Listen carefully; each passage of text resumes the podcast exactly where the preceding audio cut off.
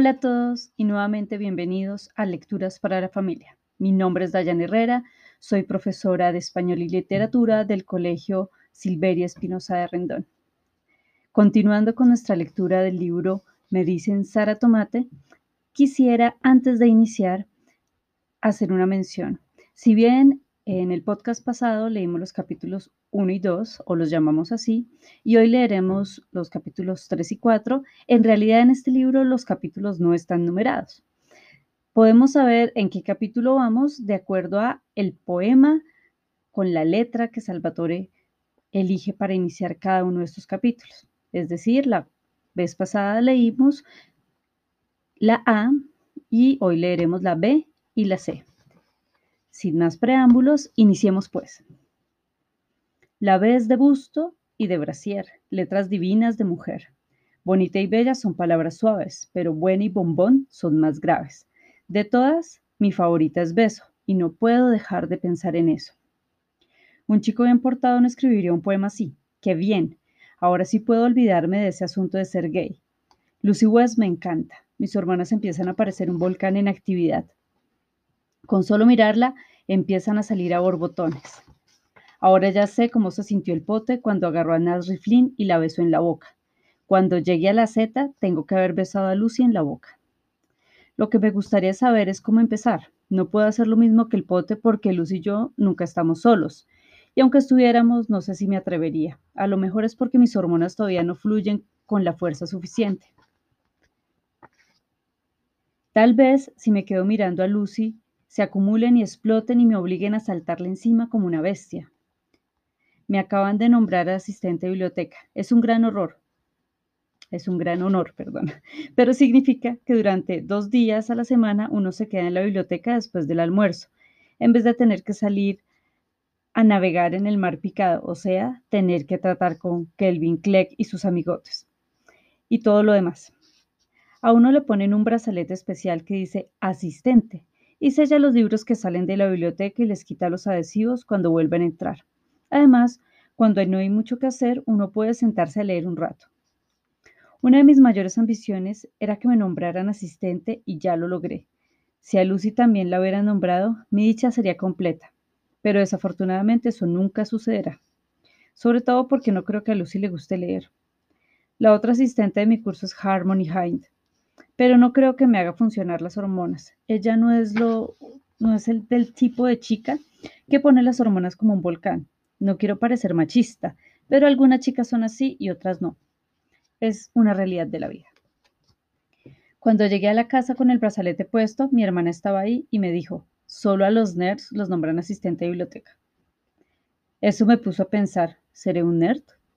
Tal vez el mes pasado lo fui, tal vez el lunes, pero el martes me enamoré de Lucy West y mis hormonas arrancaron. Deseo a Lucy, eso me hace sentir muy macho. Pero yo creo que Han Monihain sí es. Quiero decir, nerd, no solo porque es asistente de biblioteca, sino por todo lo que hace. Es la típica persona que uno catalogaría como nerd. Yo sé que a ella no, le, ella no lo puede evitar. No tiene la culpa de tener que usar anteojos y ganchos de ortodoncia. Es sencillamente una crueldad de la naturaleza. Lo mismo pasa con el pelo. El pelo de Lucy es suave y sedoso, del color del trigo dorado. El de Harmony es un alboroto, como una esponjilla de brillar ollas, y es anaranjado como una zanahoria. No todas las chicas pueden tener el pelo como Lucy West. El profesor de literatura, el señor Mosey, nos dijo que pensáramos en figuras retóricas para la clase del lunes. Esa noche papá llegó a casa y dijo el tráfico que el tráfico era un infierno. Le pregunté si eso era una figura retórica, y él me respondió que más bien era una desgracia. Sin embargo, yo creo que sí es una figura retórica. Voy a decirla el lunes.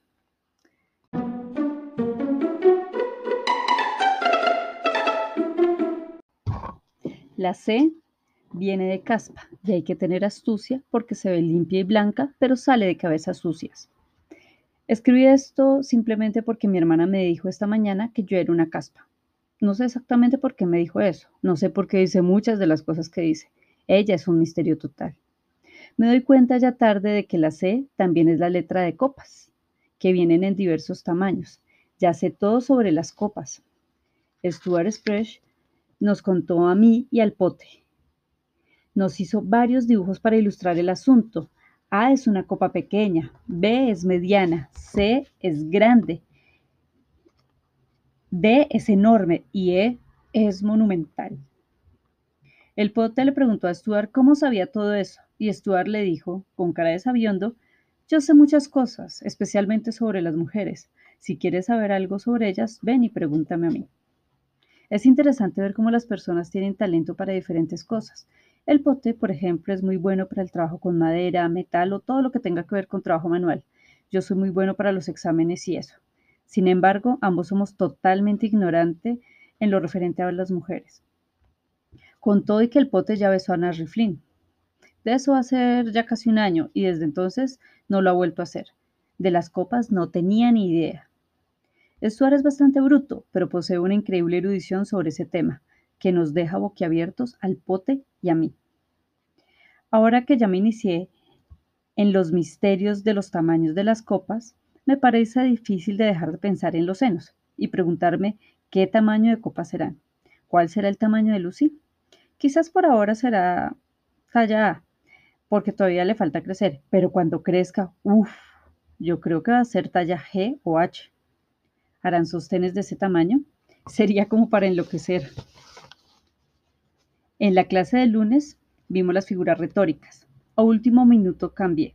El tráfico es un infierno por se puso como un pastel de primera comunión. Creo que lo que buscaba era impresionarlos a todos. Muchos se rieron, pero Lucy se volvió y me miró arrugando la nariz como si yo oliera a demonios. En ese momento deseé haber dicho lo del tráfico. También tengo otra, dije en un intento desesperado, pero el profesor Moses dijo que primero nos ocupáramos de se puso como un pastel de primera comunión. Es un símil. Un símil es cuando comparamos una cosa con otra. En este caso, se está comparando una persona con un pastel de primera comunión. Si es que eso significa algo, dijo Harmony. Exacto, dijo el profesor Mosey, si es que eso significa algo. Kelvin Clegg gritó de inmediato. Entonces, ¿qué significa, profesor? Eso no importa en este momento, dijo el profesor Mosey. ¿Cuál es tu segundo ejemplo, Salvatore? Le dije lo del tráfico es un infierno, y dijo, bien, ¿alguien sabe el nombre de esa figura retórica en particular? tenía que ser Harmony, la, que levantó la mano para decir, es un cliché. El profesor Moss estuvo de acuerdo y agregó, un cliché, una expresión maniada y gastada. Miré a Harmony con cara de disgusto, qué pesada. Luego el profesor Mossy prosiguió con su explicación y dijo que además de ser un cliché, mi figura retórica también era una metáfora. Eso es cuando se dice que una cosa, en este caso el tráfico, de hecho es otra cosa, o sea, un infierno. Kelvin Clegg volvió a abrir la bocota. ¿Cómo puede el tráfico ser un infierno? En la escala evolutiva, Kelvin Clegg está al nivel o un nivel por debajo de las amibas, pero esta vez creo que sí se anotó un punto. ¿Cómo puede el tráfico ser un infierno? Era evidente que el profesor Mosey no sabía qué decir. Explicó vagamente algo sobre los simbolismos, pero francamente lo que dijo fueron tonterías. No tenía ni la más remota idea. Lo salvó la campana, que es una cosa que suele sucederles a los profesores. Muy bien, para próxima clase piensen ejemplos de figuras retóricas que sean metáforas. He estado tratando de pensar en alguna figura retórica, pero en este momento no es fácil porque tengo la mente ocupada en otras cosas. Cuando digo otras cosas, me refiero al sexo, me refiero a los besos, me refiero a Lucy. No cabe duda, mis hormonas están en plena ebullición. Anoche le pregunté a papá que cuántos años tenía cuando empezó a salir con las chicas. Hace ya tanto tiempo que ni me acuerdo, me respondió. Insistí en que tratara de recordar. Yo sé que los años no pasan en vano y que a lo mejor ya le falla la memoria, pero para mí es una información muy valiosa, es parte vital de mi educación. ¿Cuándo fue la primera vez que besaste una chica? Uf, no me acuerdo, dijo papá y se rió. Fue Jenny Libovich. Creo que teníamos seis años. Rayos, definitivamente estoy retrasado. Tengo que darme prisa. Bueno, con esto terminamos el micropodcast de hoy con la lectura de estos dos capítulos de Medicina Sara Tomate. Los espero en el próximo episodio para que continuemos viendo las aventuras de Salvatore. ¿Será que sí logra besar a Lucy?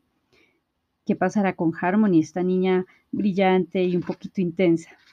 ¿Y será que el profe Mousy logra explicar por qué el tráfico es un infierno?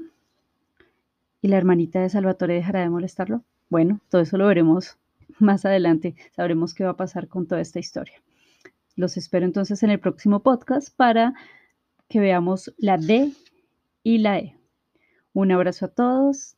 No olviden seguirme en mis redes sociales, comentar este podcast, hacer sugerencias para mejorarlo. Un abrazo nuevamente y chao, chao.